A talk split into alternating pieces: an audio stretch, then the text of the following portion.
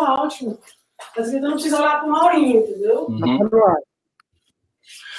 Bom, boa noite a todo mundo que está aí conosco no nosso canal no YouTube. É um programa Repare Bem em tempos de pandemia.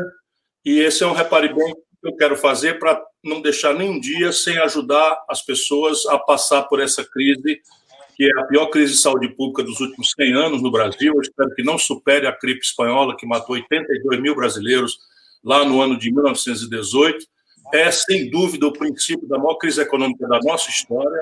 Nunca haverá na, na, na, história brasileira do passado, nem na contemporaneidade brasileira, uma crise com tal explosiva consequência na destruição de empregos, na destruição de salários, de renda, de tributação e de empresas.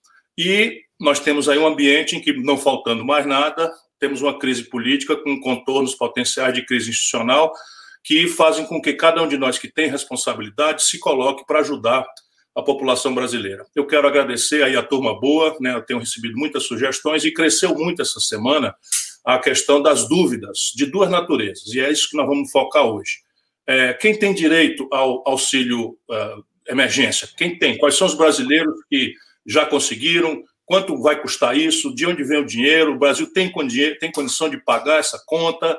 é, enfim, as questões operacionais, a caixa econômica podia ser diferente, enfim. Fique conosco que nós vamos tirar tintim por tintim. Todo mundo que tiver curiosidade sobre ajuda, nós vamos tratar hoje. E a outra metade do programa vai ser sobre o socorro devido e nunca praticado, pelo menos na dimensão que a gente imagina que deveria ser. Vamos discutir sobre isso. As empresas. Porque se a única saída para essa pandemia selvagem é o isolamento social, e infelizmente não há outra saída, não existe vacina, não existe remédio, apesar de toda a desorientação, da minha opinião, irresponsável com que o presidente da República toca nesse assunto, nós temos que ter clareza: não existe nem vacina e nem remédio, e é um vírus assassino que se propaga com muita velocidade. Portanto, a única saída é ficar em casa para quem puder. Se isso é verdade, como de fato é, há um colapso econômico como preço a ser pago de salvar vidas. E esse colapso econômico tem que ser acudido, tem que ser prevenido, tem que ser ajudado para atenuar as consequências trágicas que nós já estamos começando a assistir. Enfim, essa, esse vai ser o programa de hoje. Você pode mandar suas perguntas e eu agradeço mais uma vez porque eu convidei. Isso não é favor nenhum que eu vou dizer aqui, o, o cara mais preparado para discutir esses assuntos, porque ele vem de uma história de academia, que ele não se afastou, tem PhD em Vanderbilt, nos Estados Unidos, é um jovem homem público que se dedica a vida inteira à causa pública, nunca se interessou por dinheiro, por empresa, por fortuna, por nada, dedica-se como vocacionado à vida pública, mas para além de ser um acadêmico extraordinário um homem público vocacionado, ele é um operador do Estado como raríssimos. Foi secretário de Finanças da Prefeitura de Fortaleza, fez um trabalho revolucionário que até hoje se menciona, foi secretário de diversas pastas, mas fundamentalmente é o grande responsável pelo estado do Ceará ser o estado mais sólido do ponto de vista de contas públicas entre todos os estados brasileiros, numa hora que poderosos estados não estão dando conta nem sequer de pagar o servidor público. No Ceará faz 30 anos que ninguém fala em atraso de funcionário, nem pelo menos atualizar um pouco os valores do salário, além de expandir muito pesadamente o serviço de saúde, o serviço de segurança e o serviço de educação, já com números bastante expressivos. E parte central dessas conquistas nós devemos a esse que eu vou reintroduzir, que é meu braço direito em assuntos da economia. Seria certamente um quadro de grande relevo se eu tivesse algum dia a honra de presidir esse país. Mauro Benevides Filho, muito obrigado por ter aceito o convite, por dar aí uma hora do seu tempo, pelo menos, para a gente discutir. Ah, hoje é um parlamentar que está por dentro das grandes discussões de todos esses assuntos. Você está bem, Maurinho? Está se cuidando? Boa noite, boa noite, meu caro presidente Ciro. Que privilégio para mim, hoje à noite, poder debater não só com você, mas com tantos internautas que vão nos acompanhar na noite de hoje, discutir problemas que eu acho que são é, necessários para que a gente compreenda a extensão do que ele representa é, para, o nosso, para o nosso país. É, quero trazer aqui, portanto, toda, todo, toda a experiência ao longo desses anos, não só como secretário da Fazenda, mas o mandato parlamentar, a academia também acaba agregando essa prática, esse dia a dia do que a gente acaba passando para os nossos alunos na, na sala de aula. Portanto, repito, é privilégio para mim compartilhar hoje à noite. E dentro desses assuntos, que eu repare bem, é, que realmente a linguagem que o, o Ciro procura usar, que todo mundo possa uh, entender na sua extensão. Nós vamos lá. O primeiro assunto que me foi designado é a questão do auxílio emergencial. Um pouquinho. Primeiro eu quero saber se você está se cuidando, porque você faz de conta que não passou dos 40, mas eu sei que você já passou. eu estou, eu estou em integral isolamento aqui na minha trabalhando remotamente todo dia. A Câmara dos Deputados tem trabalhado de maneira de maneira muito firme. É, aqui na minha residência tenho é, feito tudo aquilo que é necessário. Ah, nem mesmo para sair ali no supermercado eu tenho ido. Tamanha é a preocupação em preservar, Bom, portanto. Está bem? Está bem, está bem, está bem. Estrutura. O prefeito da nova geração, nosso Davi, Davi, lá em, lá em Redenção, obviamente com o grande processo de crescimento econômico do município, mas nesse momento também na região metropolitana de Fortaleza, é, enfrentando né, as soluções que a pandemia dessa tal Covid-19 está tá impetrando aí a todos os municípios tá brasileiros. Também com, com professor desse tinha que ser mesmo um grande prefeito. Ele sofreu muito no começo, mas, mas enfrentou bem e resolveu os problemas. Mas Georgiana... então podemos ir lá agora? Vamos, vamos começar? Como é? E a Georgiana está indo nas UTIs. A Georgiane agora, depois que teve um casal de gêmeos, né? A minha, minha filha mais velha, que é intensivista, é médica intensivista, é, também hoje é, é médica é, perita do INSS, mais um concurso que ela fez, que ela adora fazer concurso e adora ser aprovada é, também, reiteradas vezes, hoje fazendo perícia para a Justiça Federal Brasileira, portanto, são, são um orgulho né, para mim para que todos eles possam hoje estar. É, o Mauro Neto, no escritório de advocacia tributária, que ele tem feito era, muito esmero. perguntar, esse daí tem vocação para o ramo também. Esse, esse aí, inclusive, estruturado também no escritório já de renome no estado do Ceará. Esse aí está um pouco mais é, distante da, da política propriamente, apesar de adorar tudo isso, mas são esses três filhos que eu espero e que hoje já demonstram realmente um conhecimento da vida e uma solução muito prática para o encaminhamento futuro. Pronto, o que eu queria era mostrar que você também é um pai, um avô, zeloso, um marido amado, enfim.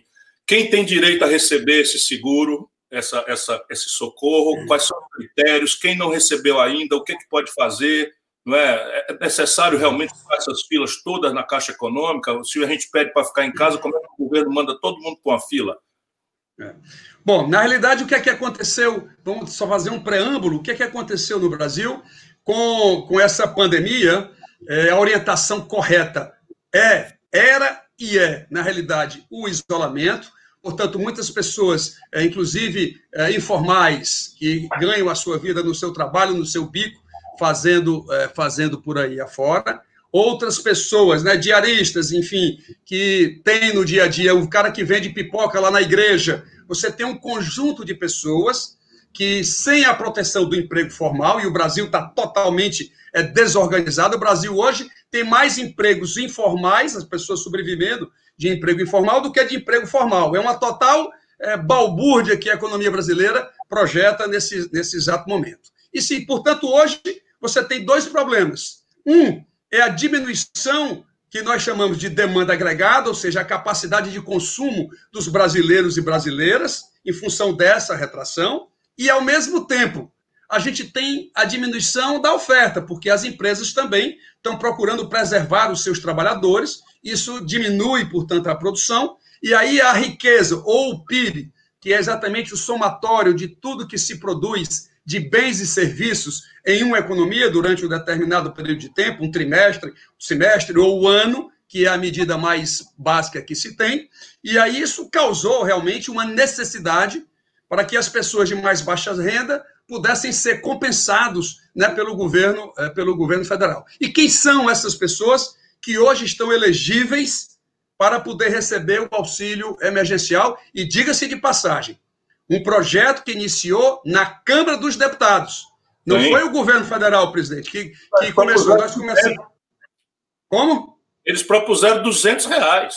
Depois que nós iniciamos o trabalho, aí eles propuseram os 200 reais e depois ah, esse estudo que foi feito ali por um grupo de deputados do qual eu participei e depois abraçado por toda a Câmara dos Deputados, isso foi elevado para 500.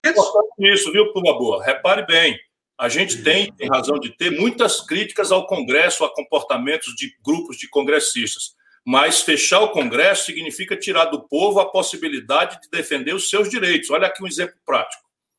Esse é um exemplo concreto e outros que vamos fazer aqui no decorrer da nossa troca, na troca de ideias. Feito isso, aí se caracterizou as seguintes pessoas, que hoje esse valor é 600 reais, indo até 1.200 reais dentro da família, se tiver, portanto, é, mais de duas pessoas e se forem elegíveis. Como assim?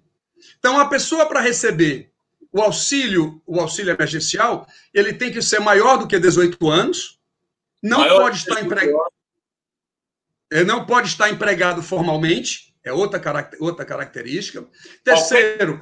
Renda, se a pessoa tiver um emprego qualquer, formal. Foi empregado, teve carteira assinada, já está fora, já está fora do processo. Terceiro, não pode receber benefício social, nem uma aposentadoria, nem o BPC, por exemplo, seja o BPC do idoso ou o BPC é, do deficiente, seja ele mental, intelectual ou físico, também está fora. No entanto, quem é microempreendedor individual, que é aquele que fatura na sua empresa até 81 mil reais por ano, esse está elegível para receber. Seja, o, o, o, MEI, ou seja, o microempresário individual que ganha até 81 mil reais de renda ano passado, Isso. 2019, também pode acessar o, o benefício. Também pode acessar. E, e o que ficou em dúvida no começo, se as pessoas que já recebiam o Bolsa Família. Se essas pessoas também, é, se elas se elegeriam para poder receber o auxílio emergencial. E lá, nessa nossa lei, eles foram excetuados, mesmo recebendo é, o Bolsa Família, cujo rendimento médio, é importante o povo brasileiro saber, varia aí na extrema pobreza 89 por pessoa na família e na pobreza, extrema pobreza é um pouco mais baixo, pobreza um critério mais acima, que a renda familiar per capita é de 170 a 200, 204 reais por pessoa por mês. Portanto, são valores é extrema pobreza. Então, o Bolsa Família, apesar de já ter um benefício, ela ficou excetuado na lei e ela, portanto, recebe também. Veja o salto que ela deu neste caso quando nós discutimos essa questão lá na Câmara, que foi sair desses 204 para 600, portanto, dando realmente um upgrade muito forte. A diferença do 204 para 600 ou 600 vem a mais dos 200? É, é, no sistema, na data prévia, ele sai, ele tem um, não, um desligamento temporário e, e, eles tinham muito medo da seguinte, da seguinte questão, Ciro. É, então, sai um desligamento. Fale isso com calma, que esse é o sentido hoje, é pacificar Pronto coração do nosso povo que já está muito sofrido. Então vamos lá. Se imaginava que quando houvesse um desligamento parcial saindo do Bolsa Família para o auxílio emergencial, ele ficava com medo se terminado o auxílio emergencial, se ele não perderia o Bolsa Família. Eu recebi inúmeras uh, demandas sobre isso e quero tranquilizar. Né, a todo o povo brasileiro, sobretudo aqueles que estão nos ouvindo, e pode passar essa informação para frente, não tem nenhum problema. O sistema da data prévia está calibrado, ele sai do Bolsa Família do 204, vai para o 600 durante três meses. Pode ser estendido, porque no artigo 6 da lei, nós dissemos o seguinte: no artigo 2, três meses da validade. Lá no sexto diz assim: se a pandemia perdurar, poderá o governo federal fazer a extensão é, desse programa. Não precisa mais pedir autorização ao Congresso Nacional. Não precisa mais. É só implementar. É somente estender. Até esses detalhes, nós ficamos preocupados em relação, então, em lá, relação a isso. Você, meu vamos irmão, lá. que puder, ajude o nosso povo. Quem está no cadastro do Bolsa Família, não se preocupe. Pode ir atrás do seu, da sua ajuda para a pandemia porque você não vai perder o Bolsa Família. Você vai receber os 600 reais, não é a soma do Bolsa Família mais os 600, vai receber só os 600, mas assim que acabar a ajuda dos 600, você volta normalmente para o seu Bolsa Família. Valeu, Maurinho, já, já ajudando muita gente. Fundamental, fundamental isso. Da mãe solteira. A mãe solteira, ela terá o direito a receber R$ 1.200 e não 600. Essa é uma regra também específica que a Lei 13982 de abril. De... O CPF do recém-nascido?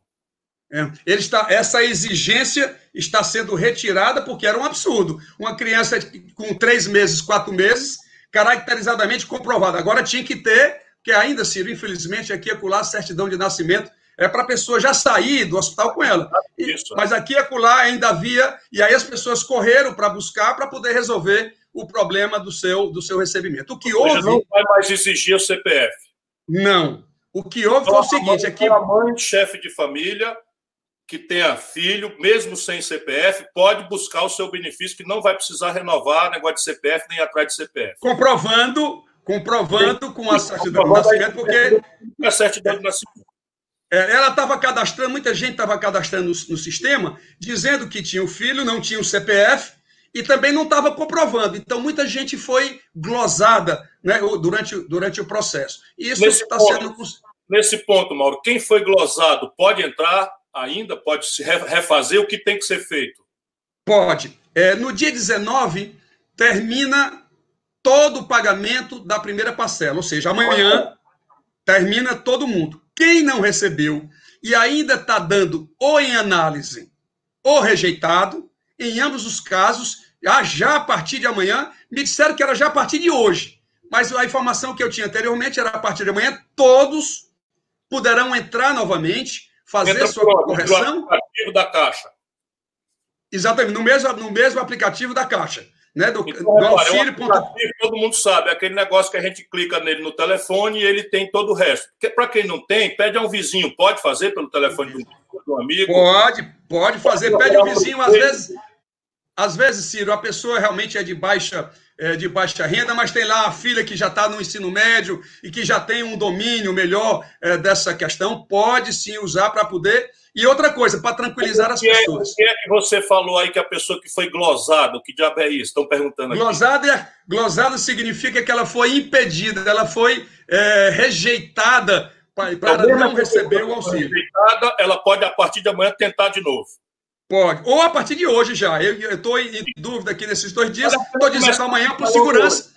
É, exatamente. É, por segurança, na, num debate tão amplo que nós estamos tendo aqui hoje, com certeza, com uma frequência bastante expressiva de todo o território do território brasileiro. Então, podem, e mais. Quem não teve tempo de fazer o seu cadastro, não tem problema.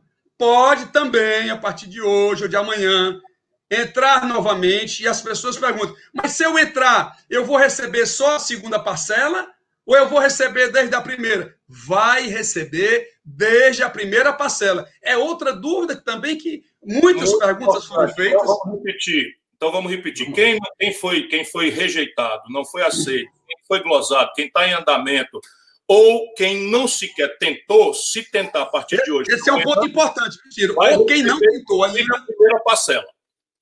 Exatamente, porque já se, inicia, já se iniciou hoje o pagamento da segunda parcela, e aí muitas pessoas ficaram angustiadas. Congresso, isso tudo foi lei que vocês fizeram lá? Tudo foi regramento disciplinado na Lei 13982, estou repetindo mais uma vez, falando aqui para os advogados, tem muitos advogados acompanhando aqui o processo, e é importante para quem desejar pesquisar, Inclusive, vai ver lá do, o artigo 6 que eu estou me referindo, que trata do processo de, né, na possibilidade de expansão uh, desse, desse auxílio. E vamos para os números agora do que é que foi, na realidade, Ciro, até o momento, até sábado, os números que eu vou dar hoje são até sábado, portanto, não incorpora os 8 milhões e 300 que vão ser pagos amanhã. Vamos lá. Até sábado, foram pagos 50 a, a, foram pagos a 50,4 milhões de brasileiros e brasileiras. milhões e mil brasileiros já receberam. Já receberam, sendo, e é importante que a gente pudesse gravar esses números, 19,2 milhões de pessoas do Bolsa Família, 10 milhões e meio do Cade Único. pessoas tomaram os 600 reais a partir do cadastro do Bolsa Família.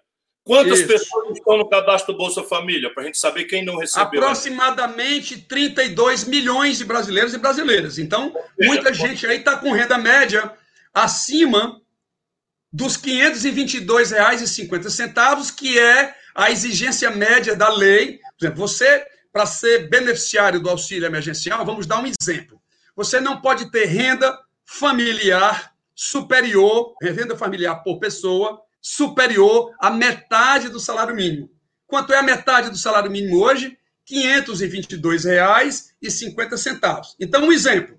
Um, um, o companheiro, o marido recebe um salário mínimo, por exemplo, ela também trabalha e tem dois filhos, são quatro pessoas. Então, é, 1.045 com 1.045 dividido por 4 vai dar exatamente os R$ 522,50. Então, essa família, mesmo tendo os dois trabalhando, estariam elegíveis para poder uh, receber o auxílio, o auxílio, tá certo? Então, então vamos voltando. Vamos lá, 19 200 mil dos 50 milhões vieram do cadastro do Bolsa Família. Isso. Os 10 milhões e meio do CAD único. O que é o CAD único? Porque muita gente pergunta o que é isso, Ciro.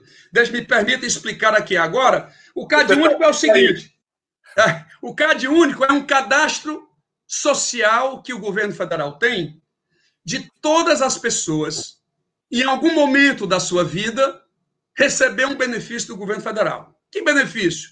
O Bolsa Família, o Minha Casa, o Minha Casa, o Minha Casa Minha Vida, a, tarifa social de energia, não interessa o benefício. Ele teve benefício do governo federal, ele está lá dentro desse. Ele está lá, 73 milhões. Muita gente, muitas pessoas achavam que esse cadastro era completo e não é, porque nós aprendemos já com o auxílio emergencial que, além deles, ainda fomos encontrar mais 18 milhões de brasileiros e brasileiras fora do cadastro único. Olha o montante fora do cadastro único. Brasileiros simplesmente anônimos, abandonados à sua própria sorte, o governo não é capaz nem de saber quem são. Exatamente. Então, esse programa, mais uma vez, que o Congresso Nacional produziu ao povo brasileiro, está permitindo, inclusive, identificar, porque através deles, o governo federal, os governos estaduais e as prefeituras podem formalizar as suas políticas públicas para poder atendê-los é, no dia, no seu dia a dia. Mas vamos continuar. 19,2 milhões do Bolsa Família, 10 milhões e meio do Cade Único. Então tem muita gente ainda do Cade Único para entrar. E do aplicativo.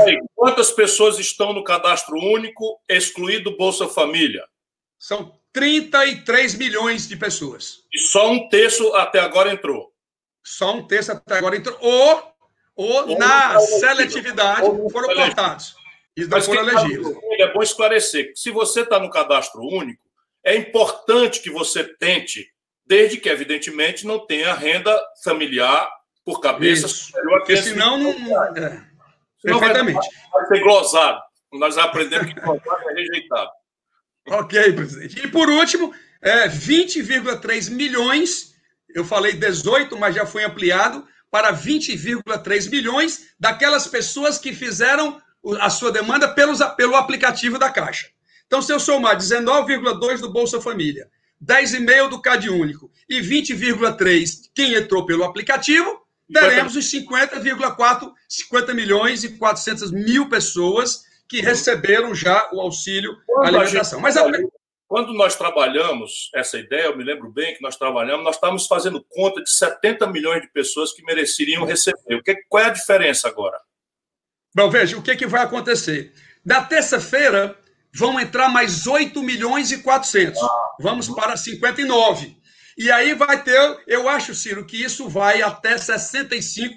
Nós falamos 68 na época, mas eu acho que vai a 65 milhões. Serão, na realidade, os brasileiros e brasileiras que acabaram sendo elegíveis para o recebimento do auxílio emergencial. A primeira etapa por esses atrasos ou problema de cadastro, vou só repetir, porque é muito importante para quem está passando dificuldade, vai receber a primeira parcela junto com a segunda, provavelmente. Exatamente, provavelmente receberá já as duas, se cair no calendário é, do, seu, do seu mês de aniversário, que você vai consignar lá no seu, no seu cadastramento. E a outra pergunta que se faz é o seguinte: sim, mas tudo bem, foram 50 milhões e quanto foi gasto para poder pagar? Aquela pergunta que você já me fez três vezes e eu estou aqui empurrando, mas agora vamos lá, vamos lá destrinchar também essa, essa questão. O total pago até agora é, são 35,5 bilhões de reais. Deixa eu dizer aqui, olha aqui, 35 bilhões e 500 milhões de reais para atender 50 milhões de brasileiros. Então, esse papo de que não tem dinheiro para um programa de renda mínima, para acudir uma tragédia de saúde pública e de economia como essa, sem precedentes, não guarda a menor coerência com a vida real do Brasil.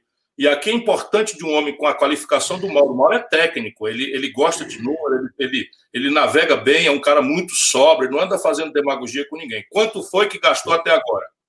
Vamos lá. E aí o total, agora eu vou, vou logo somar, Ciro, os 35 bilhões mais os 5 bilhões de amanhã. Que, como eu lhe falei, 8 milhões, tá certo? Amanhã vão dar mais 5 bi.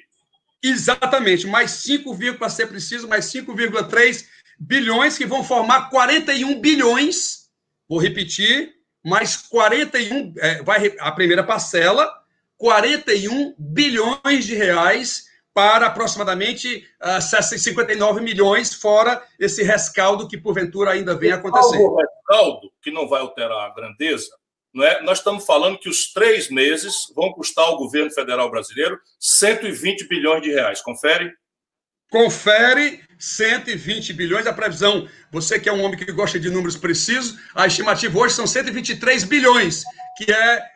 Eu pedi, inclusive, a IFE, que é a Instituição Fiscal Independente, que é um órgão de assessoria do Congresso Nacional lá no Senado, eu pedi ao presidente Felipe Salto, que é um companheiro nosso, que ele fizesse essa estimativa assim, bem bem no número mesmo, e esse foi o número que brotou, você foi em cima é, do valor, são 123 bilhões para poder pagar, o que não deixa de ser, Ciro, um valor é, expressivo para o governo federal. A pergunta é, sendo expressivo, e evidentemente a gente não pode dizer que isso é um trocado, mas eu pergunto, o governo federal brasileiro tem esse dinheiro ou aquele papo que falta dinheiro, não sabe de onde vai tirar o dinheiro, vai atrasar funcionário, isso tem algum fundamento?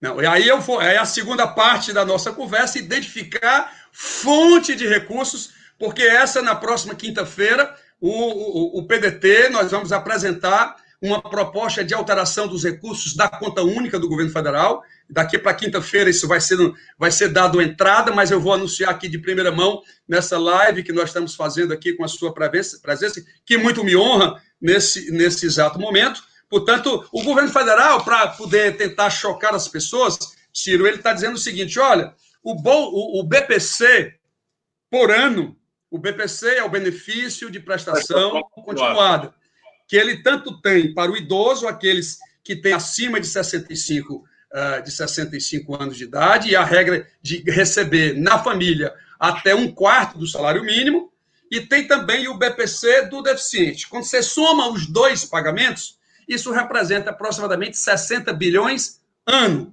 Portanto, o auxílio emergencial ele tem realmente uma dimensão um pouco é. mais ampliada, mas o volume também é maior. Olha a diferença. É. Mas o volume, nós estamos falando aqui. É muito maior. Exatamente, nós já estamos falando agora de 60 milhões, como eu disse, eu acho que isso ainda vai um pouco mais. Nós temos aí retardatários que ainda vão se cadastrar e tudo mais. Talvez não chegue nos 68 milhões que nós tínhamos falado previamente, mas eu acho que dá para chegar aí perto dos 65 milhões, que é o número que exatamente você, é, que nós tínhamos comentados é, anteriormente. Um outro dado que é importante, nós vamos já já chegar lá para saber como é que isso está é, tá sendo pago, quais foram as dificuldades né, que isso gerou para a população é, é, receber esse dinheiro, que tivemos vários problemas operacionais, inclusive. A Caixa demorou, por exemplo, a credenciar as lotéricas, que desafogavam, pois é, questão gerencial. Né? As pessoas até pensavam também que fosse de cunho financeiro. O Mauro Benevides Filho, como todo mundo vendo, além de tudo mais, é um cavalheiro. Né? Isso é questão de incompetência e de, de desumanidade. Essa é a minha opinião. Pois enfim, mas aí esse cadastramento ele já começou a, a, a realmente a atender com mais não só com mais rapidez e tentando diminuir. Precisar voltar para a Caixa Econômica de novo, todo mundo para receber a segunda e a terceira parcela? Veja, há uma diferença entre quem vai na Caixa Econômica, quem vai na lotérica e agora já está autorizado já da metade do primeiro pagamento para frente, Ciro, já está autorizado se a pessoa tiver alguém da família ou amigo, o que quer que seja, o que é que muitas pessoas, eh, muitas pessoas estão, uh, estão fazendo. Aliás, 8 milhões de pessoas fizeram isso. Transferiram da sua poupança digital da Caixa Econômica para não ir lá para a fila, aprenderam que poderiam transferir e hoje eh, tem vários bancos fazendo, fazendo esse pagamento ele faz uma TED. O que é que é uma TED? É uma transferência eletrônica de depósito que sai lá da sua poupança, ele não precisa ir lá, coloca para uma conta. Aliás, tem muita gente do Bolsa Família, por exemplo, que tem conta em outros bancos. Então, para não ficar naquele, naquela boca do caixa, vamos dizer assim, é, vários pagamentos foram feitos é, com transferência, o que inequivocamente é, vai diminuir. Agora, quantos vão na boca do caixa mesmo, que não, não sabe o que é isso, que não tem como mexer a internet, não compreende o que é, que é, é como fazer transferência?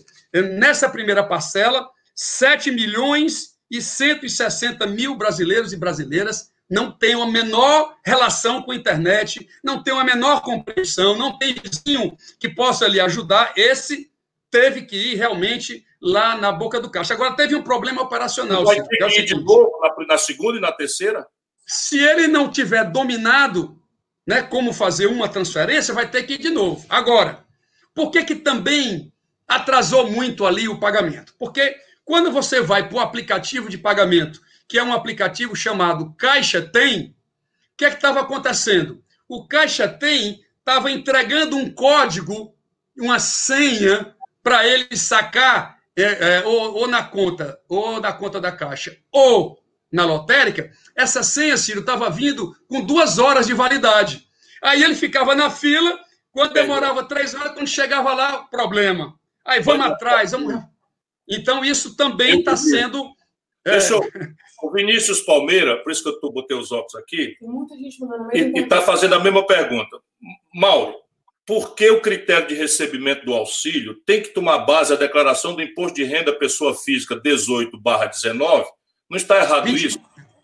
Não, porque é o seguinte. Só porque é 2020. Ah, tá, 2020, okay. estamos vivendo outra situação. Meu faturamento, diz o Vinícius, foi a zero com a pandemia. Eu acho que é um argumento bem razoável.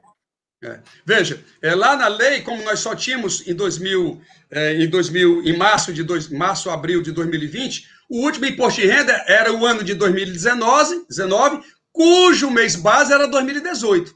Você não tinha nenhum. A, o, a, o Senado, inclusive, ampliou esse valor de 28 mil reais para 33 mil reais. Mas o presidente vetou. O presidente fez o veto agora recentemente Portanto, ele manteve né, esse número, porque senão você ia dar uma ampliada também. E é um valor muito pequeno, realmente. Mas, infelizmente, nós é, é, essa, essa ampliação do limite ela, ela foi vetada, portanto, não vamos ter alteração em relação a essa questão. Não pode ser, porque a de 2020, ano base 2019, não existe.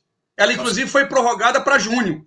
Então, nós não tínhamos, não tínhamos como a Receita, como a data prévia, chegar a essas coisas. É, mas talvez seja importante você, como parlamentar influente, fazer essa ponderação. Se o cidadão Bem. zerou o faturamento dele agora, isso é um protocolo, claro, que a gente compreende, que alguma base tinha que ter, inclusive pela pressa com que vocês agiram para poder acudir. Exatamente.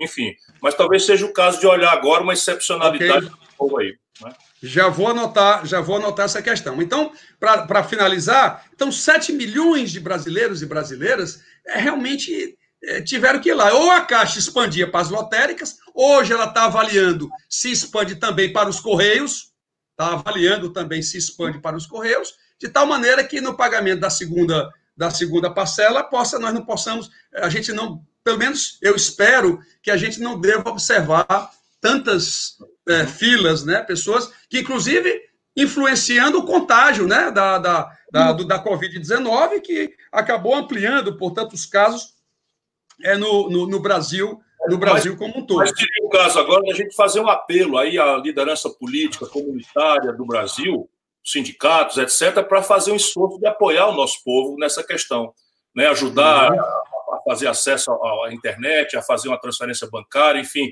os prefeitos, os vereadores, os partidos políticos, os sindicatos, os grêmios estudantis, todo mundo que puder. Ajuda. Ajuda é. aí. São quase 8 milhões de irmãos nossos que têm dificuldade de entender e estão passando dificuldades até de dar de comer aos filhos. Portanto, todo mundo precisa ajudar. E isso é importante porque um, aquele que realmente precisa sacar é, na lotérica, por exemplo, é, se tiver alguém que o ajude a obter a senha do Caixa Tem, eu até ponderei ao presidente da Caixa é, o presidente Pedro Guimarães, se isso não podia ser é, é, retirado da exigência e apresentar lá a identidade ou o CPF pessoal de quem vai sacar, mas isso, é, nós temos uma comissão no Congresso, são seis senadores e seis deputados, é, e eu fui indicado pelo PDT para participar desse acompanhamento né, dos gastos é, da Covid, da Covid-19, e aí já recebemos lá o ministro Paulo Guedes, o ministro Onix Lorenzoni, e na última segunda-feira recebendo o presidente da Caixa, e na última quinta-feira o secretário do Tesouro Nacional, para pressionar para ele dizer que, numa eventual necessidade de adiarmos né, o pagamento disso, que ele pudesse, portanto, ser mais simpático em relação a isso. E por último, Ciro, é que bancos pagaram, ajudaram a pagar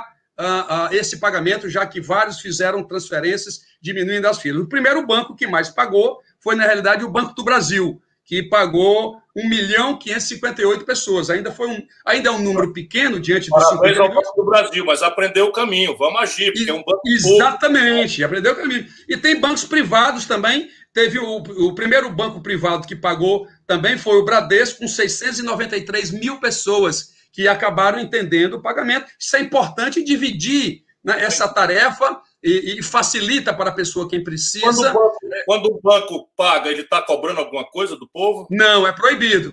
é proibido. Nem, aliás, não só não pode pagar, e o outro detalhe, porque em alguns bancos privados, avaliaram a possibilidade de, ao fazer o crédito dos R$ 1.200, se alguém tivesse alguma dívida de prestação é, ou alguma dívida de outra coisa, o banco fosse lá. Exatamente. Eu acho que você, o presidente Ciro, inclusive, denunciou isso lá, mas isso está vetado hoje, não há essa possibilidade. Eles estão segregando na conta. O que é, que é segregar? Ele tem a conta normal e ele faz um valor separado daquela conta que ele não pode usar. Por isso que muita gente descobriu né, essa, essa possibilidade, e agora isso vai ser mais um ponto para poder, na realidade, é, é, facilitar, vamos dizer assim, o, o recebimento. Professor doutor Mauro Filho, é, nós estamos já passando, é sempre um privilégio. Eu quero ver se, se eu dedico a, a, outra banda da nossa conversa, embora não tenha hora para terminar, isso aqui é uma utilidade pública que nós queremos fazer, é a questão das empresas.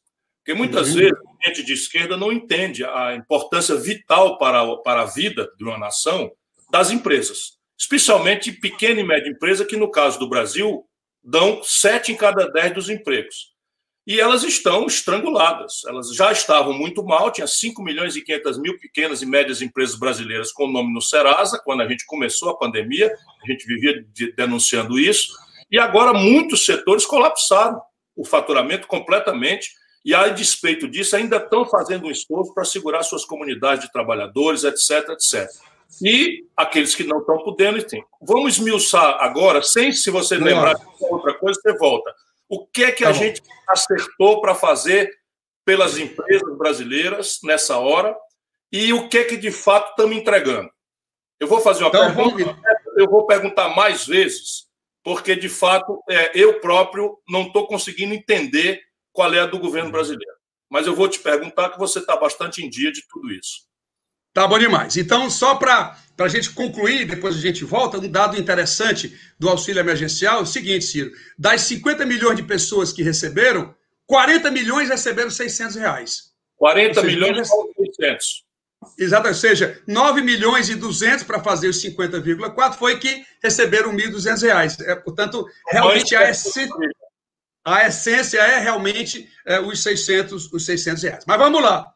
Em relação às empresas, obviamente que quando você tem uma retração é, de demanda, as empresas vendem menos, e ao vender menos, elas têm menos, é, têm uma condição menor né, de sustentar a sua folha de pagamentos, as suas obrigações é, tributárias e assim por diante. Então, que medidas foram tomadas pelo Congresso, pelo Congresso Nacional e também pelo governo federal que para que pudesse facilitar né, o, o, o, a preservação do emprego, que, portanto, é muito importante. Vamos fazer bem lento, caso por caso, porque aqui nós queremos ajudar as pessoas a entender o que é que podem fazer para se apoiarem nessa fase difícil.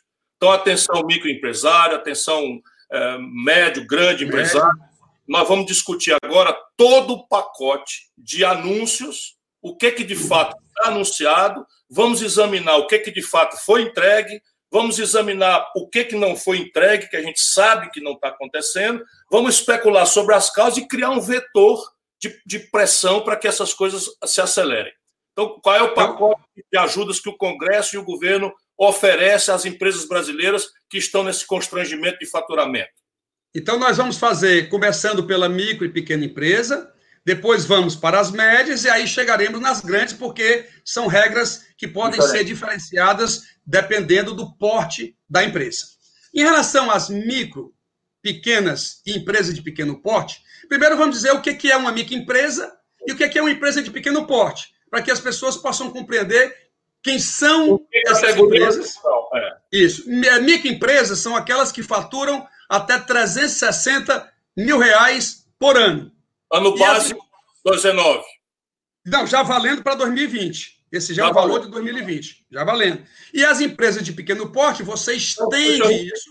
Então, deixa eu repetir. Quem fatura até 300, a microempresa que é aquela que fatura até 360 mil reais por ano. É por isso? ano. Por ano. Dizer... É porque eu tô, eu tô, tô frisando isso porque eu vou dizer quais são as regras Sim. que serão colocadas então, em relação a elas.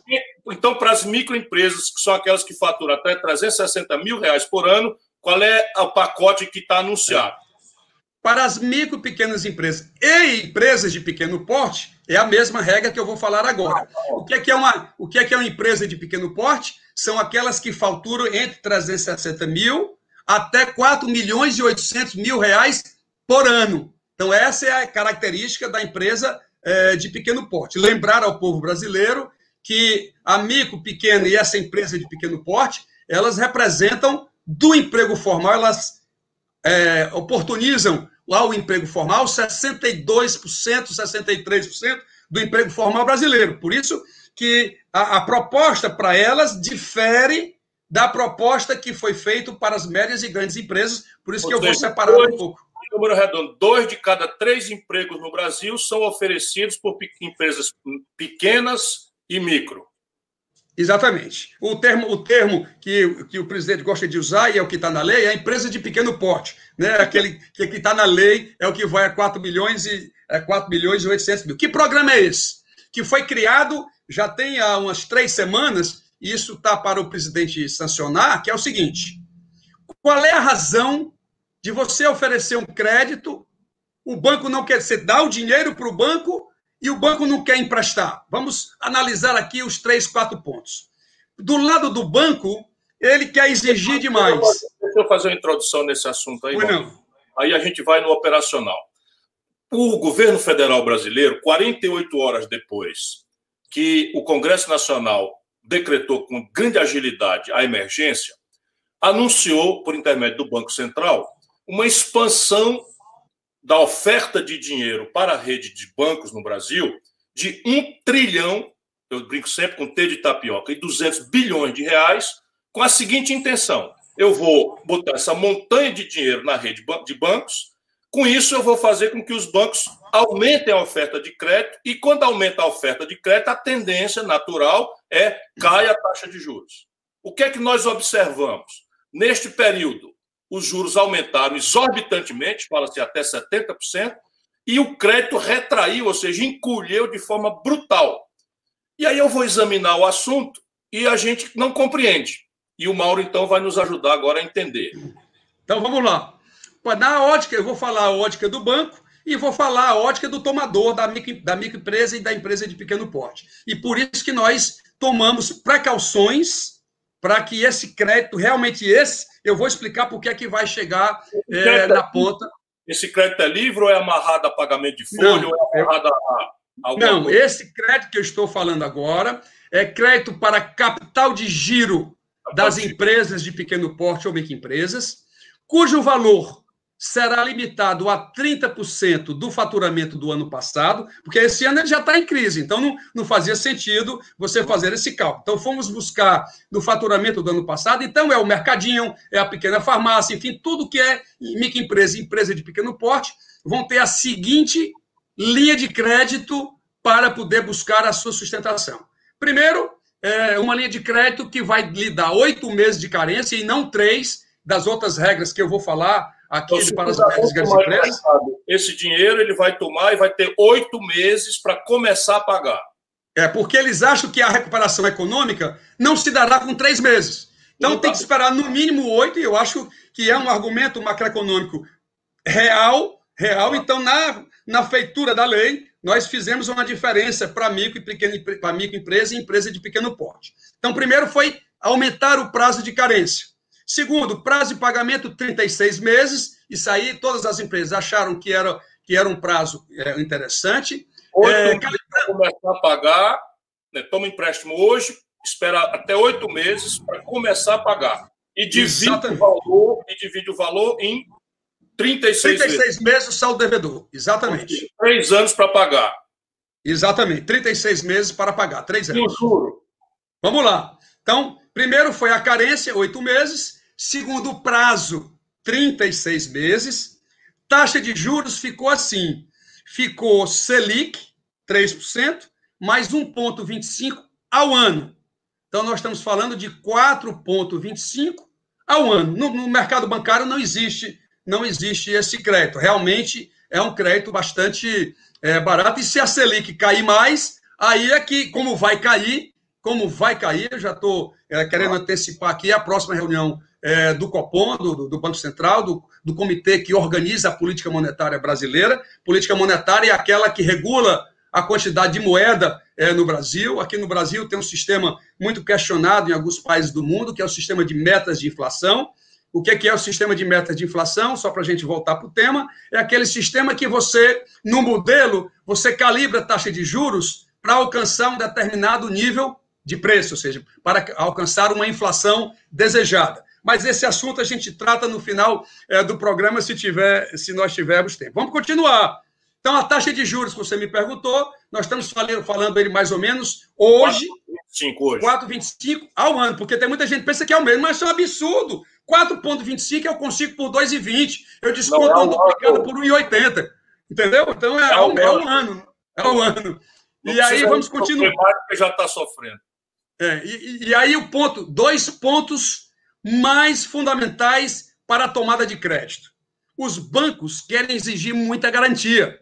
É e isso, portanto, dificulta é, a obtenção do crédito, sobretudo no momento de crise econômica que estamos vivenciando. Nós fizemos o seguinte: proibimos o banco de exigir, além do aval como do proprietário da empresa. Ele não vai poder exigir bem, nem nada, nem coisa nenhuma. Está expresso na lei. Aí o cara do banco vai dizer, mas professor Mauro, mas peraí. E qual é a garantia? Como é que vai ser essa garantia? Qual foi o desenho que foi feito? Rapaz, essas ideias foram muito boas, viu, Ciro? Qual, foi, qual foram as ideias colocadas lá? Que foi feito um fundo garantidor da operação chamado FGO, onde o Tesouro entrará com 85 Tesouro e o fundo da microempresa do Sebrae, somando os dois, isso vai representar 85% de garantia da operação. Isso não tem encanto nenhum. Então, se o banco não quiser emprestar, aí me desculpa, aí é safadeza mesmo, eu não gosto de usar muito esses nomes, esses nomes não, mas, mas aqui é uma característica clara, porque o, o desenho do projeto, isso vai virar lei agora, eu acho que quarta ou quinta-feira, não é possível. Bom, deixa eu lhe fazer uma pergunta. Isso Foi daí é um projeto que vocês fizeram no Congresso Nacional. Eu vi, eu vi você imaginando essas soluções todas. Conheço o Congresso um... Nacional. É claro que foi, mas eu, eu sei bastante bem a sua contribuição a essa casa também. Agora, isso não existe ainda. Isso está dependendo do presidente da República concordar. Exatamente. E, e, as informações que nós temos é que ele não tem, a, o Ministério da Economia não está propondo uh, nenhum veto em relação a essa, a essa questão. Mas, então, eu acho que aí a gente.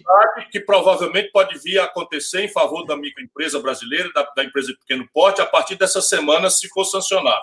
E temos Exatamente. aí política: sanciona Bolsonaro. Não, não, não, não, não, sanciona Bolsonaro antes de fora Bolsonaro. Então, é, Chama-se Pronamp. É o, é o programa, é o programa, a sigla é, que foi criada que foi criada pelo, é, é, pelo, pelo Congresso. Isso é um projeto em boa hora que o Congresso está fazendo. A origem desse dinheiro qual é, Mauro? A origem é parte, são, são 16 bilhões do Tesouro, para dar garantia, e mais uma outra parte, eu acho que 9 bilhões mais ou menos. É só a posteriori, não é? É, se isso é a posteriori, se porventura, se a empresa não pagar. Se a empresa não pagar. Hoje não tem que botar nada. Não, hoje não tem que apostar. Mas tinha que haver a. É, Marcelo, mas tinha que, é, tinha que haver a previsão orçamentária, porque senão Né? Aí, aí, aí o banco não iria acreditar que aquilo efetivamente poderia se processar num eventual, num eventual. Normalmente a pequena empresa ela quer pagar né, o, seu, o, seu, o seu empréstimo em dia, o pessoal preza né, para manter essas operações funcionando, sobretudo nesse momento de capital de giro, não é nem de, de folha de pagamento, que é a segunda lei que eu vou falar agora, que é um outro viés, um outro Sim, nicho.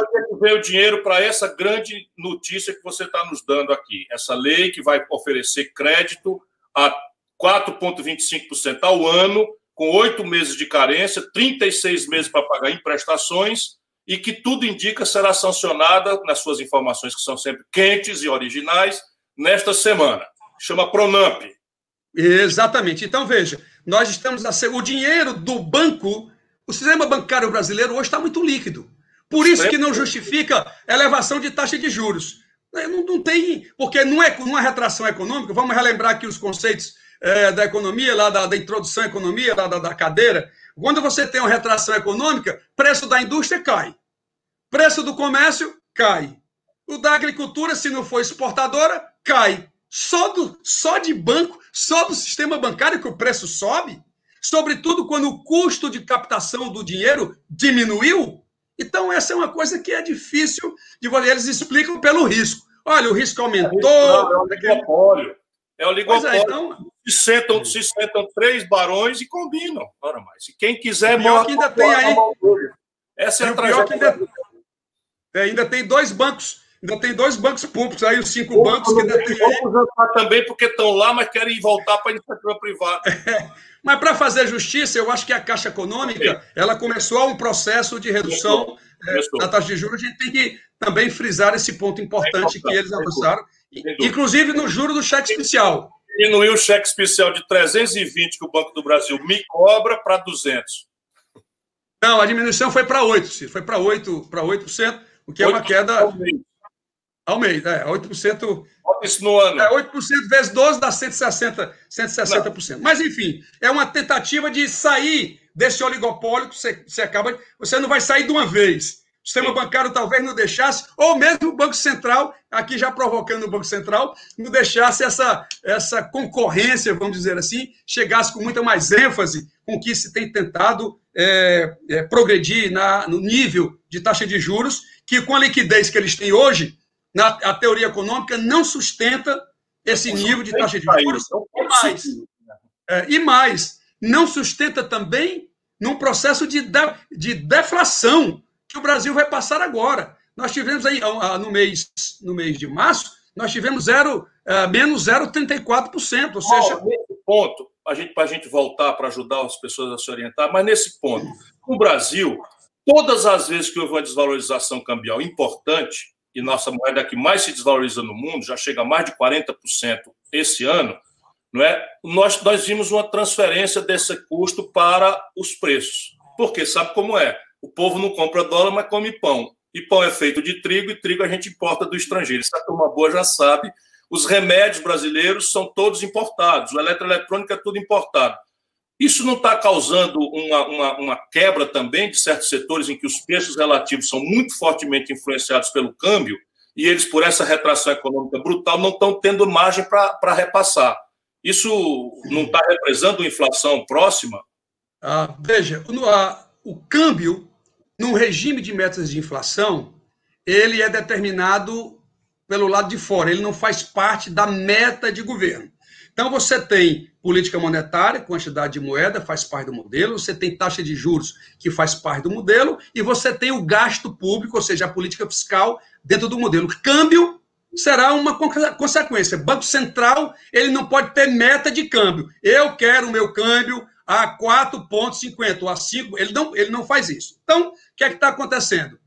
A incerteza política, que esse nosso presidente, ele todo dia parece que tem uma confusão que ele quer fazer, isso gera instabilidade é, para os investidores, não só nacionais, eu estou falando de investidores internacionais, que está afetando, inclusive, não só o investimento direto no setor produtivo, mas o investimento também, é, além de comprar uma empresa diretamente, mas ela pode ir através da Bolsa. E já saíram 70 bilhões de dólares daqui do Brasil. Isso faz o, o dólar apreciar, ou seja, o real se desvaloriza, como não há demanda para justificar esse repasse, ainda nós não temos inflação, não temos inflação é, por enquanto, eu acho que não vamos ter por esses próximos seis meses, mesmo com o câmbio nesse nível que está, é, eu não vou dizer chancelado pelo mercado, mas está ainda sobrevivendo. Hoje baixou para 5,7 para R$ 5,70, porque disseram que descobriram aí uma vacina.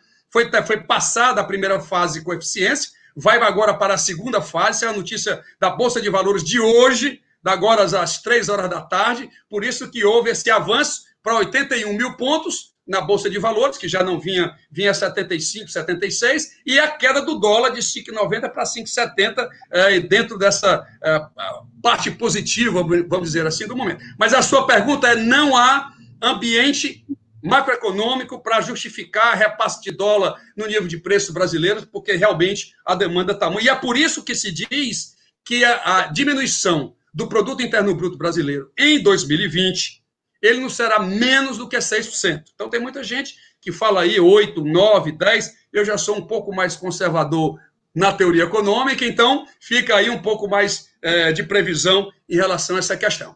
Está clareado? Está claro em relação a essa okay, questão? Tá. Mas isso é uma digressão. Vamos voltar aqui. Primeiro Vamos voltar agora. Vamos para a segunda. Qual é a segunda Vamos, nós, nós temos duas medidas provisórias que tratam dessa questão de preservar o emprego e de oferecer crédito. Eu vou tratar primeiro da medida provisória 944, que é uma medida provisória que está alocando 34 bilhões de reais, aí neste caso, especificamente para pagamento de folha. Lembre-se que lá é capital de giro. Aqui é pagamento de folha, tá certo? Para, se estende para empresas que vão faturar até 10 milhões de reais. Esse valor está, inclusive, expresso na medida, na medida provisória. Então, você já tem um porte, uma média empresa, uma média empresa que vai ter as seguintes premissas. Isso já está valendo. Já está valendo. Essa já está valendo, como também quando eu for falar da preservação do emprego, onde você vai poder diminuir salários, a União bancando uma parte, você pode diminuir 25, 50 ou 70, mas eu, eu vou já falar para não misturar as duas coisas. Mas é, é aqui, nesse momento, é para você ter uma linha de crédito especificamente para pagar salários durante dois meses, não é uma coisa indeterminada, o prazo, o prazo está pequeno, inclusive na análise dela, há uma tendência de fazer a expansão é, desse, desse prazo, que nós estamos achando é, muito, é, é, é muito pequeno para poder. Ao tomar o crédito, ela terá a obrigação, ao receber a última parcela da operação de crédito, ela terá que obrigatoriamente ter mais 60 dias para frente para não demitir ninguém. Então, essa medida provisória era prever é, o prazo de 60 dias, além do recebimento da última parcela, que às vezes os bancos não estão liberando de uma vez só, ou de duas, ou de três, então o prazo ficou 60 dias após. Esse é um detalhe importante. Eu estou recebendo aqui uma enxurrada de perguntas e eu quero Sim. que as pessoas participem. Então, vamos, vamos combinar. Lá. Como é uma coisa de utilidade pública, nós estamos confinados em casa, deixa o Mauro explicar as coisas. Estou falando agora para o espectador, para o nosso internauta. Deixa o Mauro explicar o pacote todo, porque nós vamos esmiuçar tudo direitinho. Isso, isso responde às grandes questões. E, no fim, a gente faz uma bateria de perguntas de vocês, que eu estou tomando nota aqui com o apoio da Gisele e do Vicente. Então vamos é, lá. Inclusive, tem muita pergunta, né, Ciro? Chegando aí sobre Banco Central, comprar título no mercado secundário, tem muitas questões chegando aí que é o. Vamos acudir as é empresas agora, depois a gente é, responde. Então vamos lá. Então, para essas empresas, até 10 milhões de faturamento milhões, ano, base de, fatura, de faturamento ano, elas terão uma linha de crédito já vigente, já vigente, de dois meses de folha, de dois meses é, de folha. Na rede privada. Na rede privada. Rede privada, banco público, qualquer banco. Sim, mas a grande questão que eu estou vendo aí, a CDL de Minas Gerais, por exemplo, fez uma campanha, ninguém está conseguindo acessar. Eu vou chegar lá, eu vou chegar lá, por isso que nós tomamos precaução lá no da microempresa. Nós tomamos em relação à garantia, em relação a, a, ao valor efetivamente a ser cobrado, prazo, carência e, e, assim, e assim por diante. E além disso, quais são as regras né, que a 944 prevê é, em relação a ela? A taxa de juros, inclusive, ela é muito competitiva. Ela é 3, 3 inteiros e 75 centavos, 3,75. é com dinheiro do Banco Central. Ao ano. Com dinheiro do Banco Central. Nominal, certo? nem está indexada. E o quê? Não, não tem indexador. É só 3,75 é, é, ao ano. E aí a carência é de seis meses, não é de oito, não serão de oito meses, serão é, de, seis, de seis meses. Né? Agora, o prazo de pagamento permaneceu 36 meses. Tá certo? Bom, então essa é a regra assim de, de, de cunho, de cunho geral da medida. Agora, por que, que não tá, não estão conseguindo tomar? Porque aqui, na 944, que é o financiamento, para quem está chegando agora, o nosso internauta, financiamento da Folha por dois meses de empresas que faturam até 10 bilhões ano. É, o que é que está faltando aqui? Os bancos estão exigindo garantia. Em algumas operações, eles estão aumentando a taxa de juros, que aqui não pode. Como é que eles aumentam? Eles dizem no projeto que é 3,75, aí exige um depósito. Quem já está com dificuldade não, mas você faz aqui um depósito aqui de, de 150 seguro, mil. Faz a reciprocidade, é tudo a molecada. Exatamente. De tal maneira, que nós economistas chamamos de taxa efetiva, a taxa efetiva do empréstimo, ela se eleva. Né? Então, é reciprocidade exigida, é garantia é, exigida com, muita, com muito mais força pela desconfiança que o sistema bancário está na capacidade das empresas de honrarem o retorno é, dessas operações. Essa é, realmente é o sistema bancário brasileiro. Mas esse dinheiro que está nos bancos, aquele 1 trilhão e 200 bilhões de reais, isso é dinheiro deles? É o compulsório deles que o governo afrouxou ou é dinheiro público? Não, veja, os dois. No compulsório. 1,2 trilhão, enquanto o dinheiro público foi posto na mão deles e quanto o dinheiro deles foi descomprimido no compulsório. Vamos lá. No compulsório, para a gente explicar o que é, que é o compulsório. Qualquer depósito no sistema bancário seja depósito a prazo, numa poupança, seja depósito à vista, quando você faz lá a sua conta corrente, ah, para controle da quantidade de moeda que o Banco Central deseja estar disponível para manter o sistema de metas de inflação funcionando, ele aplica um percentual, ele aplica um percentual e recolhe para o Banco Central. Isso tem lá mais ou menos uns 400 bilhões, tá? Lá no Banco Central, que ele, nesse, há, há duas semanas atrás, no depósito à vista, ele diminuiu esse percentual de 25% dos depósitos à vista para 17% no depósito à vista. Isso injetou 100 bilhões de reais no sistema bancário brasileiro. Esses outros, é, dos 400, 300, ele está irrigando, mas mantendo a reserva, a reserva contábil como sendo dinheiro ainda de propriedade do, é, é, do Banco Central. Agora, o que é que acontece, Ciro? Quando ele injeta esse dinheiro no sistema bancário brasileiro e os bancos não emprestam, o que é que acontece? Isso vai para a tesouraria do banco no final do dia. E para quem é de mercado, e você que é, também é muito de mercado, o que é que acontece para a gente compartilhar isso com o povo brasileiro? Saber o privilégio. É, uma empresa, por exemplo, passou de quatro horas da tarde, ela não consegue fazer fechamento de caixa ou conversar com o banco e para ter aplicação financeira. Então, o que é que o banco faz? Ele vai lá, 4, 10 para as 5, mais ou menos, ele vai lá e diz: Ó, oh, meu amigo Banco Central, eu estou aqui com 50 bilhões e eu estou precisando, eu não vou deixar isso dormir sem remuneração. Aí o Banco Central vende título, entrega título público brasileiro. O que é título público? É um papel com valor de face, com prazo específico para essa operação, porque a, a, a, o Banco Central ele tem um sistema, Ciro, antes de fazer o desfecho final, que eu ainda vou cravar o que é uma operação compromissada, mas todo mundo quer saber de onde é que vem essa palavra Selic. Em todo canto, nas exposições, o que é Selic para o povo brasileiro entender? O Banco Central, ele tem um sistema onde ele acompanha todas as especificidades de cada título que ele emite para financiar o déficit do governo federal. É a NTNB, que é indexado ao IPCA, são as LFTs, enfim, todas. Aí o Banco Central vai lá, essa, esse título A tem prazo tal, tem juro tal e assim por diante. Então, Selic é um sistema, Selic quer dizer Sistema Especial de Liquidação e Custódia.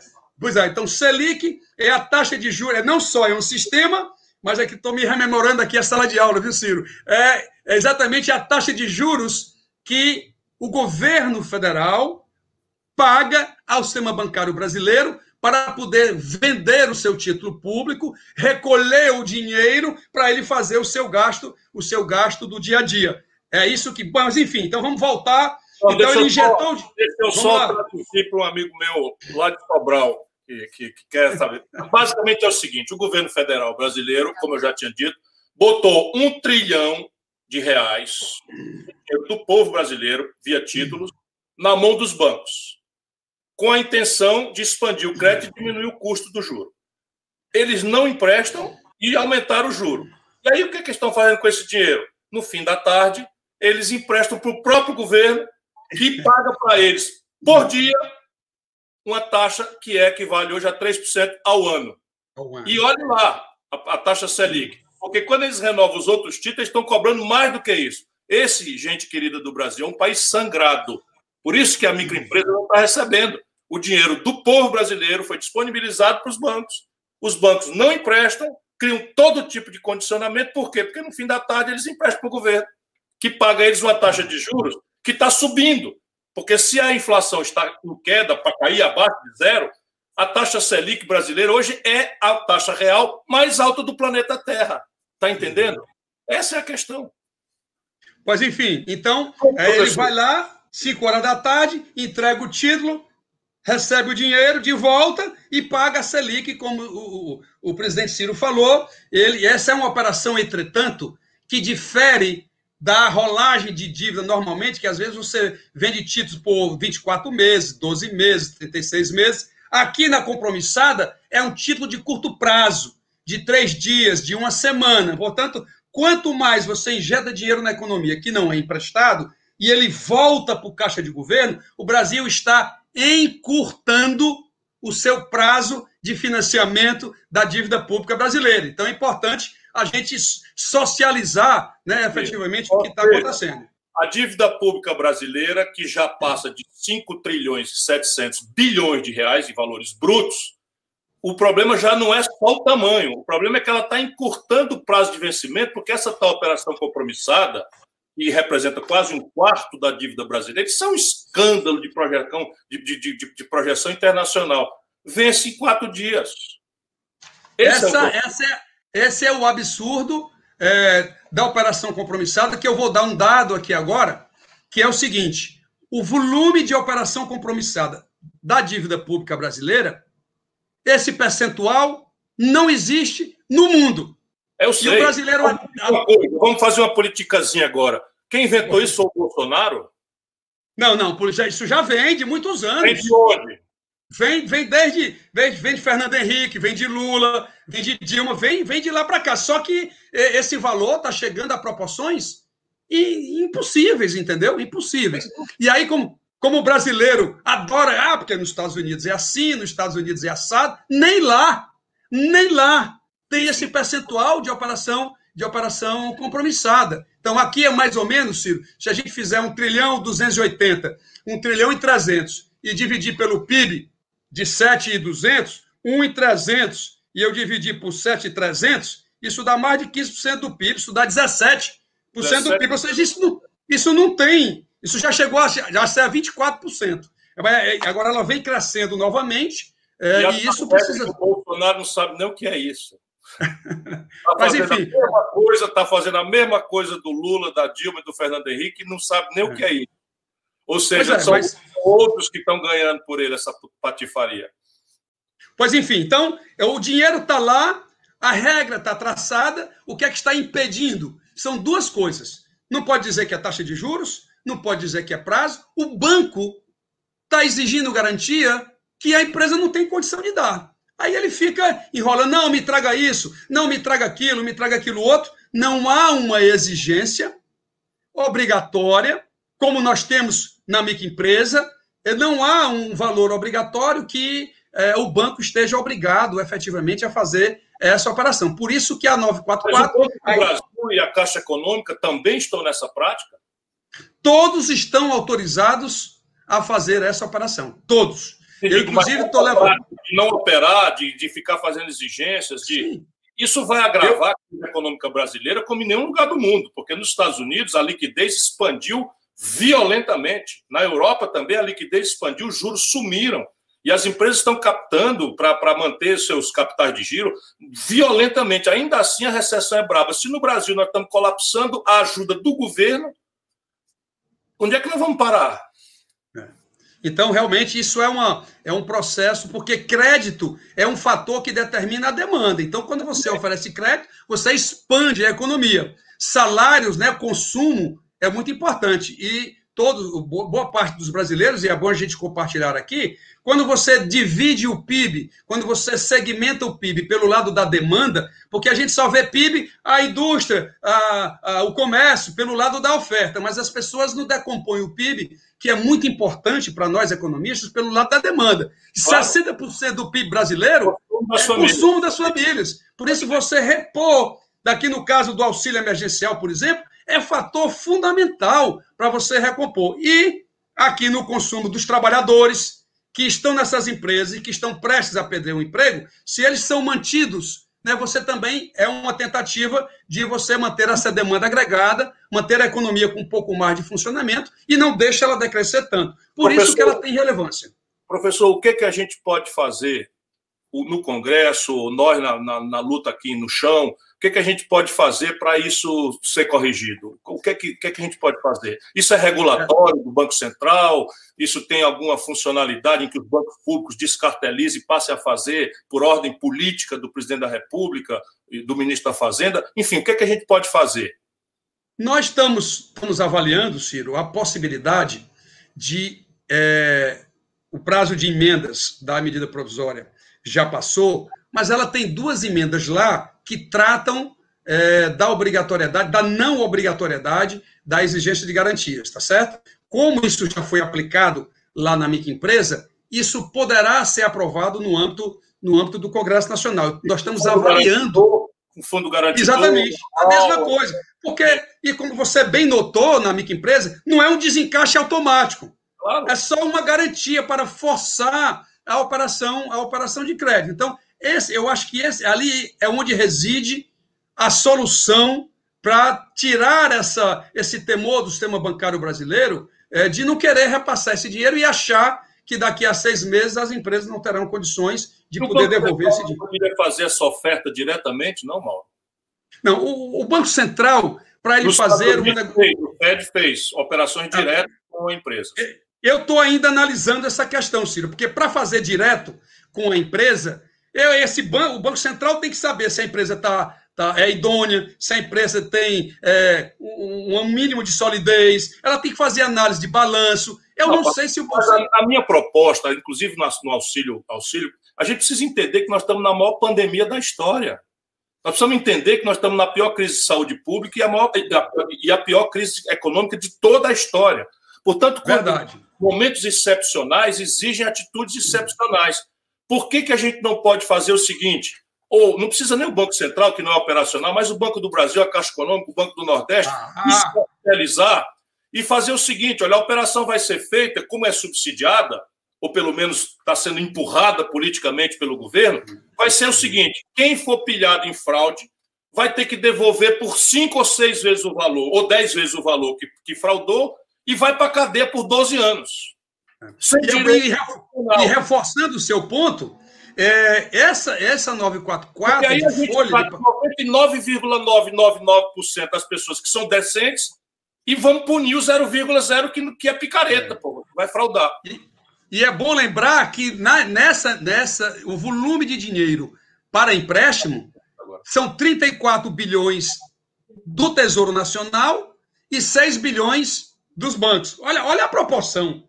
É. Mesmo assim, rapaz, esses caras ainda é, ficam com exigências é, que realmente não justificam. Vou repetir: dos 40 bilhões que foram disponibilizados, 34 bilhões, vou repetir, 34 bilhões são dinheiros dos recursos orçamentários do Tesouro do Nacional. Brasileiro. Poxa, dinheiro do povo brasileiro. Então, realmente...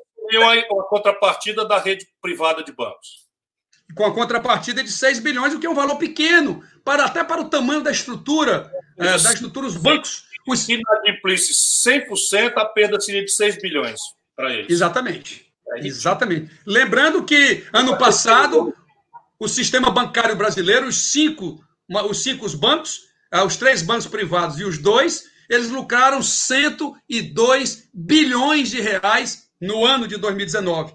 Mas, é um mas que... eles pagaram sobre pagaram imposto de renda sobre lucros e dividendos, igual o mundo todo. Não pagaram nada de lucro sobre dividendos, zero. Então os bancos vão, vão distribuir. Aí você tocou no meu escala aqui. Então é, ele vai distribuir no seu. Ironia que é para rir, para não chorar, porque dá pois é. vontade é. de ir lá e pegar na goela desses caras. Vamos explicar então esse, vamos fazer esse parênteses aqui. Quando é, eu recebo o meu salário, ou você, trabalhador brasileiro, quando recebe o seu salário, você paga imposto de renda, que vai até 27,5%, dependendo do seu valor. Entretanto, um acionista, inclusive pessoa física, vou repetir, inclusive pessoa física. Então, os bancos vão distribuir, por exemplo, iam distribuir 52 bilhões de reais de dividendos em 2020. Tem, tem pessoas que vão receber um bilhão, vão receber 480 milhões de reais. Sabe quanto de imposto de renda essa pessoa física que vai receber um bilhão pagar de imposto de renda nessa, eh, nesse recebimento de dividendos? Zero. É, é isso mas, mesmo, mas, zero. Mas o Bolsonaro que fez, isso é uma injustiça muito grande. Esse Bolsonaro tem que ser impedido. Isso já vem, isso o Brasil tinha esse valor, o Fernando Henrique extinguiu em 95. Eu, Ciro Gomes cobrava quando fui ministro da Fazenda do Itamar. Perfeitamente, perfeitamente. E aí, o que é que acontece? O Fernando Henrique, o Lula e a Dilma mantiveram revogados.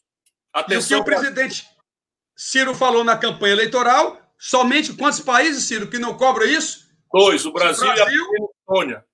Estônia. Ou seja, mesmo que para instituir isso seja necessário você dê, inclusive, puder fazer uma recalibrar, você recalibrar o imposto da pessoa jurídica em dois, dois pontos percentuais. Mas isso daria, até para você tornar mais justa a carga tributária brasileira, nós, eu pedi a Receita uma época para fazer uma simulação com 15%, isso dava mais ou menos assim, 49 bilhões é, de receita e você tinha uma diminuição de imposto da pessoa jurídica de mais ou menos 17 bilhões. Você tinha 32 bilhões a mais, porque o problema do Brasil, eles querem ajeitar o Brasil, como o Ciro tem dito, só do lado da despesa.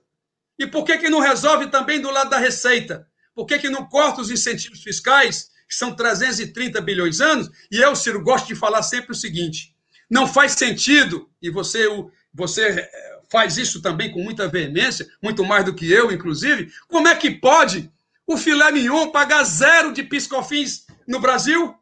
Isso, Olha, na, só, que...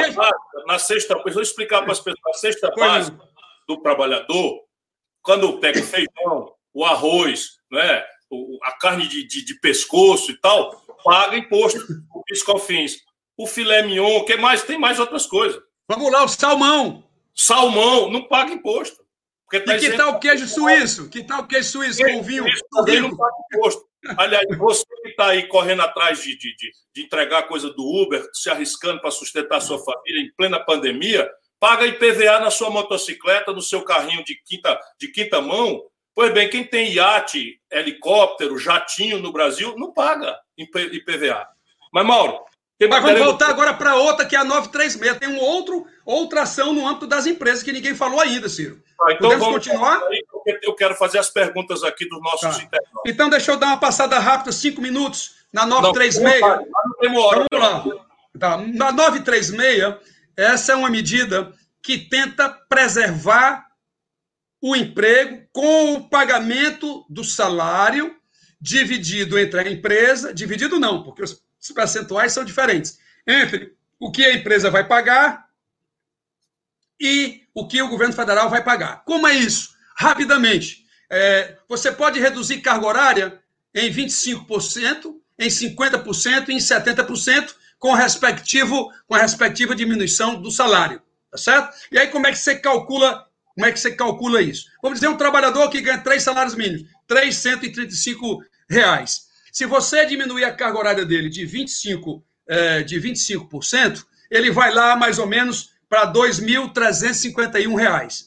E aí, como dividir, portanto, esse, esse pagamento? A empresa paga os 2.351 e aí a União vai lá no valor do seguro-desemprego. Esse é um detalhe muito técnico, mas vamos lá. O seguro-desemprego hoje é mais ou menos R$ 1.803. Ele aplica esses 25%, né? Em cima desse 1.800, encontra o valor que a União vai pagar, soma com que a empresa vai pagar com a carga horária diminuída e encontra um novo valor de salário. Então, essa é uma medida provisória que é, algumas empresas têm 6 milhões é, de trabalhadores que já que as empresas já usaram é, essa, esse mecanismo. Pode ser com 50, pode ser com, com 70, lembrando que tem regras específicas até três salários mínimos, de 3.135 a 12.202, uma outra regra, porque aí acima de 50%, por exemplo, vai exigir o acordo coletivo, com 25% é só o acordo individual. O tribunal, o Supremo Tribunal, por uma liminar na minha opinião, injusta, data máxima velha do ministro Lewandowski, dispensou a assistência dos sindicatos nessa coisa, ou nesse caso estava. Não, mas ficou preservado somente para cortes até 25%. Então, o Supremo. Então, isso aí é só acordo individual. Agora. O corte de salário e jornada até 25% não precisa assistência dos sindicatos. Não, não, mesmo, mesmo salário alto, sendo 20. Não, é, tá certo. Qualquer, qualquer nível salarial, sendo 25%, você tem razão, até 25%, você faz só o acordo individual. A partir daí. Tem que ser acordo coletivo. Tem. E o 70 também. Tá, tá certo. certo. Então, isso é uma coisa que também é a MP 936, que também tá, já está em vigor, né? algumas cai, pessoas já estão buscando isso. Quando vai a jornada e o salário para 50%, a empresa vai pagar só os 50% ou o seguro-desemprego cobre a perda?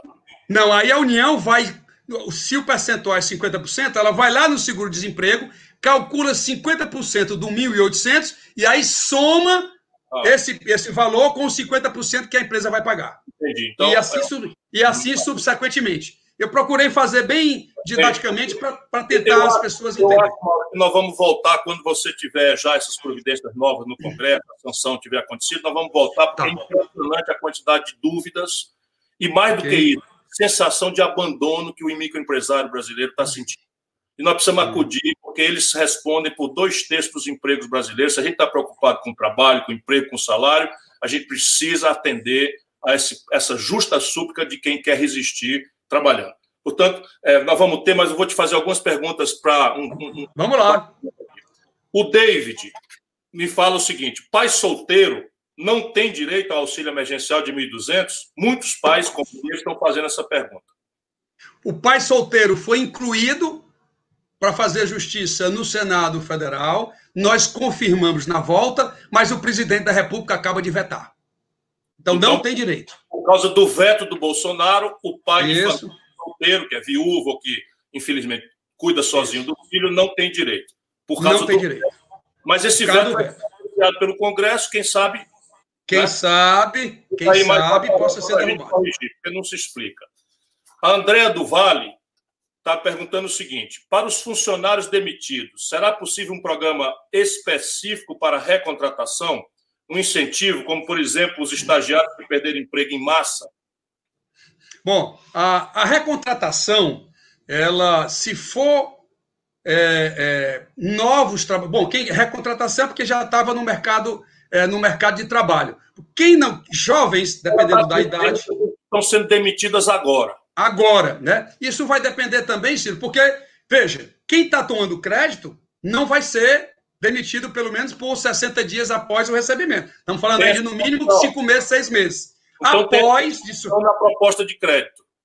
Exato, da proposta de crédito. Agora, após esses seis meses, aí realmente essa segurança hoje não, é, não existe. Podemos até pensar Podemos vamos, receber essa Se a gente proteger seis meses, sabe lá se Deus nos ajuda a sair desse negócio aí. Pois é, então aí a empresa vai estar mais segura, quem Sim. sabe ela possa voltar a recuperar os seus trabalhadores. Mauro, por favor, faça uma analogia. Não sei se, é se você está com essa informação agora, mas é um cabeção, é bem provável que sim Faço uma analogia entre a ajuda brasileira e a ajuda alemã, até mesmo a ajuda argentina. Isso é o João Lourenço que está pedindo. Vamos lá. Em relação, a, em relação à ajuda, à ajuda argentina, a nossa realmente ela é mais, ela é mais significativa pelo montante que representa do orçamento do orçamento federal. Em relação à ajuda alemã, se a gente for comparar só valores, a renda per capita alemã ela é muito maior do que a nossa renda per capita. Portanto, a ajuda eh, de lá ela é maior do que a ajuda do que a ajuda brasileira e a sustentação fiscal. Eu tenho que falar isso. A sustentação fiscal do governo alemão é muito diferente também da, da, da, da, situação fiscal brasileira. Então, resumindo, a Alemanha é maior, a Argentina é menor. Beleza. O Rogério Viana está dizendo o seguinte: eu sou MEI, micro e pequeno empresário, tenho salão de beleza e tenho conta jurídica na Caixa Econômica e uso máquina de cartão e não estou conseguindo crédito na Caixa Econômica. Bom, então não faz sentido, porque quem faturar até 360 ou até 4 milhões e 800, né? Agora é o seguinte, você não vai ter o crédito nessas regras aqui de três meses, de 3,75 e assim por diante, porque tem a exigência dos bancos que estão lhe demandando garantia, que estão demandando outras reciprocidades. Mas, quando entrar em vigor, se Deus quiser, ainda até sexta-feira, isso Porra, eu posso estar enganado, mas isso vai estar acabado. Rogério, para você e para todo mundo, essa lei que o Mauro já tem informação vai ser sancionada, vai permitir que você volte na Caixa, porque aí você vai ter direito, aí por lei, com a, o problema da garantia sendo substituído por um fundo garantidor, que também Exatamente. já está criado na lei. Portanto, trinca o dente, meu irmão, Rogério, é. e vamos aguardar aí que essa iniciativa do Congresso seja sancionada e a gente possa voltar. E nós vamos continuar brigando. Eu vou continuar aqui com a batalha, é, cobrando, enfim. Tem mais umas perguntinhas aqui, Maurinho. Já está com sono? Cansado? Não, estou à disposição de você. O Heberto Apolônio está perguntando: e para as empresas que iniciaram suas atividades no último semestre de 2019 e por isso não possuem sufici é, faturamento suficiente para ter o crédito? Bom, aí você, infelizmente, você vai ter que fazer proporcional ao número de meses que você trabalhou, porque senão você não vai ter nenhuma referência de faturamento da empresa. Mas é possível fazer proporcional ao faturamento? É, é possível fazer proporcional. Obviamente que o que ele quer dizer, Cida, é que o valor dele vai ser menor, entendeu? Porque não, vai, tá é, vai ser menor, eu não, não tenho como não, não dizer isso. Vivian Borges. Mauro, minha empresa tem uma dívida de dois mil reais e eu não consigo crédito por causa da restrição. Vou ter que mandar minha funcionária embora por causa disso.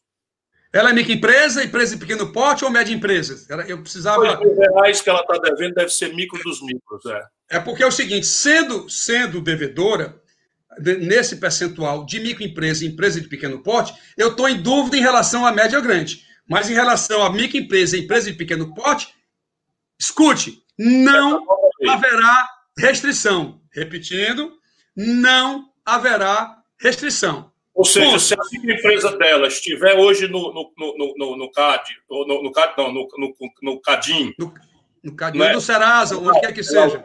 No Serasa. Ainda assim, por essa lei nova que o Congresso fez, que vai ser sancionada essa semana, ela vai poder acessar esse crédito. É, a média, vai sim. A média empresa, aí vai ser uma análise bancária Sim. vai ser uma análise bancária. Pode ser que seja uma inadimplência conjuntural, ela tem um passado é, de boa adimplência. Então, aí vai ser uma análise de média e grande empresa. O que nós focamos aqui, Ciro, foi realmente uma preocupação com quem gera 62% do emprego brasileiro. É, o Leonardo Moraes pergunta: Eu fiz um financiamento imobiliário na Caixa em 2014, quando a taxa Selic era de dois dígitos e a taxa de juros ficou em 9%. Quero renegociar e a Caixa não me permite. Como devo proceder? A Caixa, se o sistema dele for saque, ou seja, de prestações, apesar de ser Selic, é, é, é, e depois com aquele adicional que chegou a 9%, se o sistema é saque, é, você tem valores de prestações fixas, começando com um valor maior e terminando o empréstimo com um valor menor. A Caixa, parece que ele ouviu o depoimento do presidente Pedro Guimarães, lá na reunião da Covid, é o, o presidente está dizendo que a Caixa Econômica, em função da queda expressiva que a Selic teve, ele vai sim, a Caixa Econômica vai abrir espaço para renegociação e o recalculo, não para trás, está certo? Ele vai recalcular do saldo devedor daqui para frente. Não vamos pensar também que vai ser. Da prestação da casa. Da prestação, prestação da, casa... da casa própria, a Caixa Econômica, nesse momento, está avaliando é, a, o recálculo do saldo devedor, esqueça do saldo total de quanto ele pagou, pagou. Para frente vamos também dizer. Exatamente. Pagou, pagou, morreu, vamos dizer assim, né? Daqui pra frente. Isso não é uma coisa que depende da gente, só para dizer para ele, se terminar, porque isso aí, é, é, é, eu acho que a, se a Caixa Econômica é, não colocar, não discutir essa possibilidade, aí, primeira vez que eu vou falar isso, eu acho que é um assunto de extrema relevância, eu acho que o Congresso pode sim, viu, Ciro, regular, regular, abrir essas negociações, como está fazendo com essas outras alternativas que nós estamos comentando desde o começo aqui dos nossos debates. Por isso, eu vou até anotar. Eu, eu, eu vou anotar essa, essa questão aí. Com todo defeito, todo defeito da democracia, manter as instituições funcionando é a possibilidade disso. Você tem com quem falar. O Congresso comete mil pecados, minorias dentro do Congresso cometem desatinos, etc, etc. Mas é o lugar onde a gente pode levar uma queixa, uma súplica e ter gente da qualidade moral, intelectual do Mauro Filho que pode acreditar Talvez não no nível de sofisticação intelectual do Mauro, mas de ser gente boa, tem muito mais gente do que a gente acredita. Meu irmão Mauro Filho, muito obrigado. E a gente ficou sabendo hoje aqui o seguinte: todo brasileiro com mais de 18 anos que tem uma renda média familiar, não é, é igual ou menor do que 542 reais por mês, tem direito de acessar o auxílio. 50 milhões em números redondos já atingiu Ainda tem muita gente que não atingiu, não tem problema. Se foi recusado, pode começar de novo, está reaberto o cadastramento. Se você, só não... adicione aí, adicione 50 milhões, os oito que vão entrar amanhã, 50, 58 milhões. Nós acreditamos que com 65 milhões a gente atinge aquilo que a gente tinha planejado que era necessário fazer. O dinheiro para isso está sendo absolutamente, está disponível, não é que seja pouco dinheiro, não é trocado, é muita grana mas o Brasil tem suficiência, o Mauro Filho também mostrou, as providências que eles estão tomando estão indicando desvinculações de dinheiros que já estão aí ouvindo a conversa no Caixa da União. Não é? Ao então... final, eu queria falar só um minutinho sobre isso depois, Ciro. Vai encerrar. Estou fazendo um apanhado da nossa conversa hoje. Correto. E quem não recebeu a primeira parcela, foi recusado ou está ainda pendente, peça de novo que vai receber as duas parcelas. Não é? Os créditos, está havendo um problema sério. Então, estamos claro que tem clareza, Vamos ser justos, o governo disponibilizou 1 trilhão e 200 bilhões de reais de expansão da oferta de crédito, com o objetivo que, obviamente, a ciência recomendaria que ele tivesse acerto nisso, mas tinha que ter botado uma regra. Como não botou, porque é frouxo para banco, tinha que ter botado uma regra. Eu vou liberar aqui mediante a apresentação de tranches de carteira de pedidos novos que você está disponível, aprovado para fazer, e eu libero. Aí seria correto. Não, liberou, mas não está funcionando. Não está funcionando, a gente já localizou porque é, os bancos estão exigindo garantias absurdas, estão exigindo reciprocidade, estão fraudando aquilo que é um imperativo de socorrer as empresas que, pelo menos por dois em cada três empregos, são responsáveis no nosso país e estão botando fogo, numa, botando gasolina numa fogueira que vai destruir o tecido econômico brasileiro, talvez até mais do que os 8% que tem os, os economistas mais assustados já estão falando. Isso não tem precedente. Isso vai virar fome em massa, vai virar baderna, caos, e essa gente é irresponsável e criminosa de ficar guardando dinheiro que foi dado pelo governo para fazer isso, para no fim da tarde aplicar em juros do governo. Isso é um escândalo que o Brasil está vivendo e o empresariado brasileiro precisa acordar. Não pode mais estar batendo palma para o governo que repete essa prática, tanto faz ser um como o outro, tanto faz ser um como o outro. Quem está matando o Brasil é o prestígio à especulação financeira em prejuízo de quem trabalha, em prejuízo de quem produz. Nós vamos lutar por isso. Essa semana tem uma novidade boa. Essa lei que o Maurinho ajudou a desenhar, que o Congresso fez, já tem a boa informação que deve ser sancionada. Ela vem para diminuir essas questões, porque vem com fundo garantidor, com aval, e, portanto, elimina qualquer pretexto dos bancos oferecer. Também já está começando a operar essa, essa regra de diminuindo a, a, a carga de trabalho, diminuir o salário, indenizado parte disso pelo seguro-desemprego. Isso é o que temos para hoje e nós vamos continuar pressionando, porque só tem uma saída. Fique em casa, meu irmão. Se você de todo não puder, use máscara. E para ficar em casa, a gente precisa indenizar as pessoas e apoiar as empresas. Meu irmão Mauro Filho, parabéns. Você me enche de orgulho e de gratidão, porque você é quem me ajuda a pensar e refletir sobre o Brasil. E é um orgulho e uma honra muito grande ter um companheiro da sua qualidade. Bom, eu agradeço a oportunidade, Ciro, o estímulo que você sempre me proporcionou ao longo, ao longo da vida. Eu queria lhe ponderar só pela, pela formação e pelo que você me conhece, está dizendo determinadas despesas sem indicar a fonte de recursos. Eu queria dois minutos aqui Mas... que essa é uma análise que nós fizemos e vamos propor. Nós aqui não somos aquela oposição que esculhamba, porque não tem que ir lá pagar a conta. Aqui a gente Isso. mostra a cobra e mostra de onde está vindo o dinheiro para matar a cobra. É por... é, mas, enfim, como eu recebi algumas críticas, é importante que a gente diga ao povo brasileiro é, qual é a situação de caixa do governo federal e por que, que a gente está falando com mais facilidade e cobrando isso com mais, com mais veemência. A União ela costumava ter um trilhão e 300 bilhões de reais no seu caixa.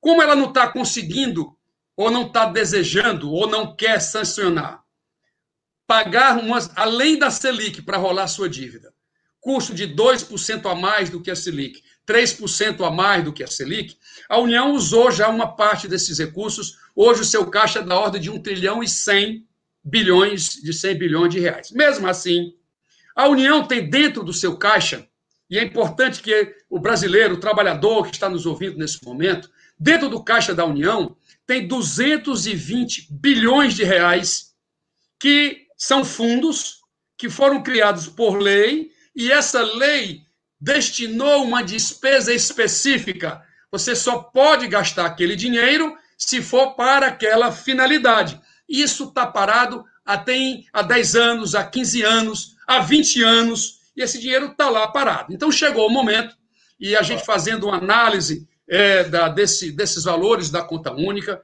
inclusive trocando ideias é, com, com o próprio Tesouro Nacional para fazer para fazer justiça. Eu conversava, inclusive, com a assessoria do PDT, conversei com meu colega, amigo, o deputado André Figueiredo, que a gente precisava realmente mostrar ao Brasil que, apesar do volume de despesa, o PDT iria apresentar uma fonte de recursos. Pois bem, nós queremos que até quinta ou sexta-feira nós vamos dar entrada no Congresso Nacional um projeto de lei complementar para poder desvincular.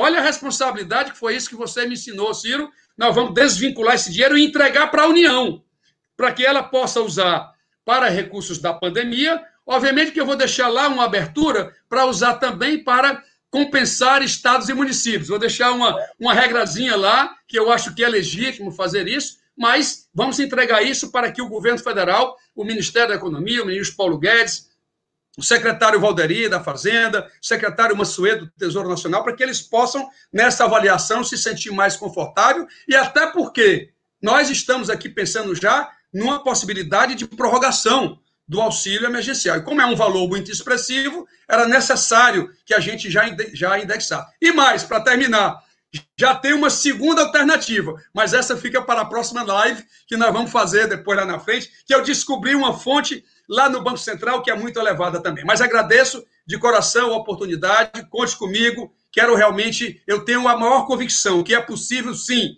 sobre o seu, sobre a sua liderança, fazer um Brasil mais justo e um país mais desenvolvido. Muito obrigado, meu irmão, e você, brasileiro que nos acompanhou. Fique firme. As coisas estão duras, estão difíceis, mas como a gente pode ver na, na expressão brilhante de um brasileiro talentoso que tem espírito público e honradez e compromisso popular, as coisas podem mudar e dar certo. Um abraço para todos, boa noite, um abraço, Maurinho, parabéns mais uma vez. Um abraço, obrigado.